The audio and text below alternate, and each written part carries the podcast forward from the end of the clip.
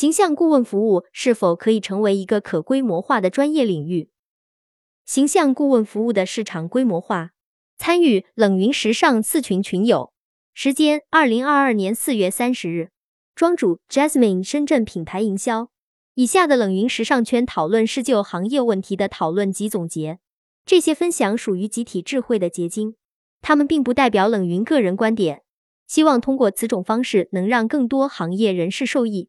形象顾问服务对于严时代下个人的发展越来越重要，大众消费者的需求越来越大，但是却很容易陷入美学套路式模板及套路化消费模式。形象顾问服务是否只适合于明星、名人和超高净值人群？在这个市场，一般大众市场是否被忽视了？这个领域未来是否能产生规模化、品牌化的形象顾问服务机构？一、如何定义专业的形象顾问服务？庄主，良好的形象可以助力我们事业和生活的发展。如果外在形象可以让大家很清晰的辨认出你的标签，很多时候可以让你事半功倍。良好的外在形象是建立个人品牌很重要的一环。云有一行，形象确实在生活中有一定程度的辅助作用，至少从外在上可以增强一些个人气场。庄主，所以我理想的专业形象顾问服务是这样的。根据个人经历、性格、角色、目标，找到自身的形象定位，确定整体风格，提出具体的穿搭、妆容、品牌建议组合。云游老王，目前我还没想到您这么系统，只是根据顾客性格、工作职能以及我店里现有能力来给他搭配。庄主，我感觉这个行业如果和个人品牌定位、职业发展规划这些行业做融合点，会有很多火花。说到消费痛点的话，我主要的痛点不在于要不要穿的美，而是在于能不能帮助我塑造出个人标签特征，匹配事业发展和生活需求。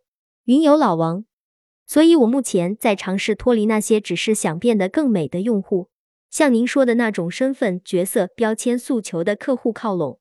个人标签和风格相当稳定，但是我的痛点来了，在稳定的基础上，如何又能产生新意呢？云有一行。确实，随着千禧一代客群成长，独特性消费占比似乎越来越重。云游老王，时尚博主推荐的是流行的，商场导购推荐的是根据他们自己固有的产品推荐的。我认为两者都比较局限。二、市场现状，庄主，我从几大主要信息渠道观察到一些行业的状态，这是我在百度上搜索形象顾问出来的信息。从上图中的信息里，我感觉不到我作为客户想要的东西。下图是我在大众点评上搜索形象顾问出来的信息，地址分别定位深圳和上海。在大众点评，我发现我也找不到我想要的相关信息。小红书上能看到一些不错感觉的，但他们整体关注量就比较小。云游老王，这种搜索结果大多数是发型造型。庄主。我暂时没有发现什么特别头部规模化的机构。云游老王，也就是说没有头部机构，属于大众在自我摸索状态。庄主，所以懂形象设计加懂个人品牌定位的结合体，会不会是一个商业机会？云游老王，我觉得难且没必要。做个人 IP 打造，现在市场价格八千到一万三千元间不等，卖的就是个服务，其附加值很高，时间也花费少。但是形象设计的过程耗时长，学习成本损耗大。我要是能赚 IP 塑造的钱，就不会再做形象设计的，或者形象设计算作 IP 设计的赠品服务。庄主，目前的这个定价策略，我了解到的主要是两种：第一个年服务十几万以上，第二个单次服务三百至一千多元不等。云游老王，美学养成不是一两天的事。三。未来空间，云有一行，似乎大家更愿意接受一些拿来主义的东西，需要付费或者专业的。有部分人会觉得不了解，成本高，所以没必要。云有老王，主要是简单，好上手。庄主，企业的大数据足够完善，客户的信息足够细致，任何人来都可以实现对 TA 的服务。我认为这个行业没有规模化的可能性。美这件事对个人来说太主观了，客户的需求差异太大了。中小型的机构可能更适合，更灵活。云游老王，易经就是规律学。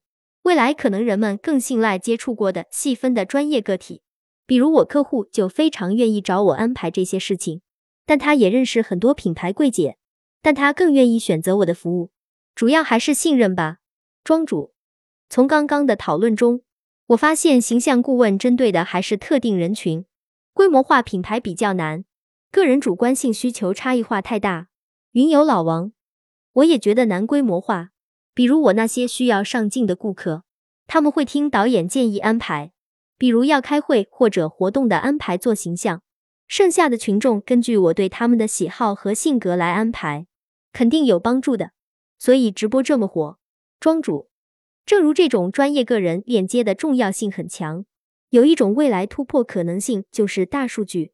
云有一行，那大家觉得三 D 技术能不能帮助到远距离的形象咨询呢？